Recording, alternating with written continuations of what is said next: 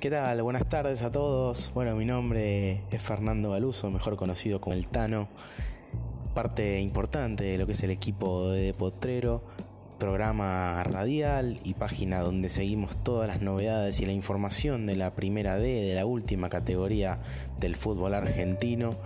Y bueno, en este espacio vamos a aprovechar obviamente a hablar de lo que sucede en esta categoría, teniendo en cuenta de que este día viernes, viernes 7 de febrero, va a arrancar el torneo clausura, la primera fecha del torneo clausura. Y vamos a estar informando por aquí, obviamente también a través de nuestras redes sociales, lo que vaya sucediendo en esta fecha y por supuesto lo que suceda en el campeonato de la primera D. Veremos, veremos quién se quedará con ese primer lugar y quién buscará el ascenso cuando termine el campeonato. Gracias a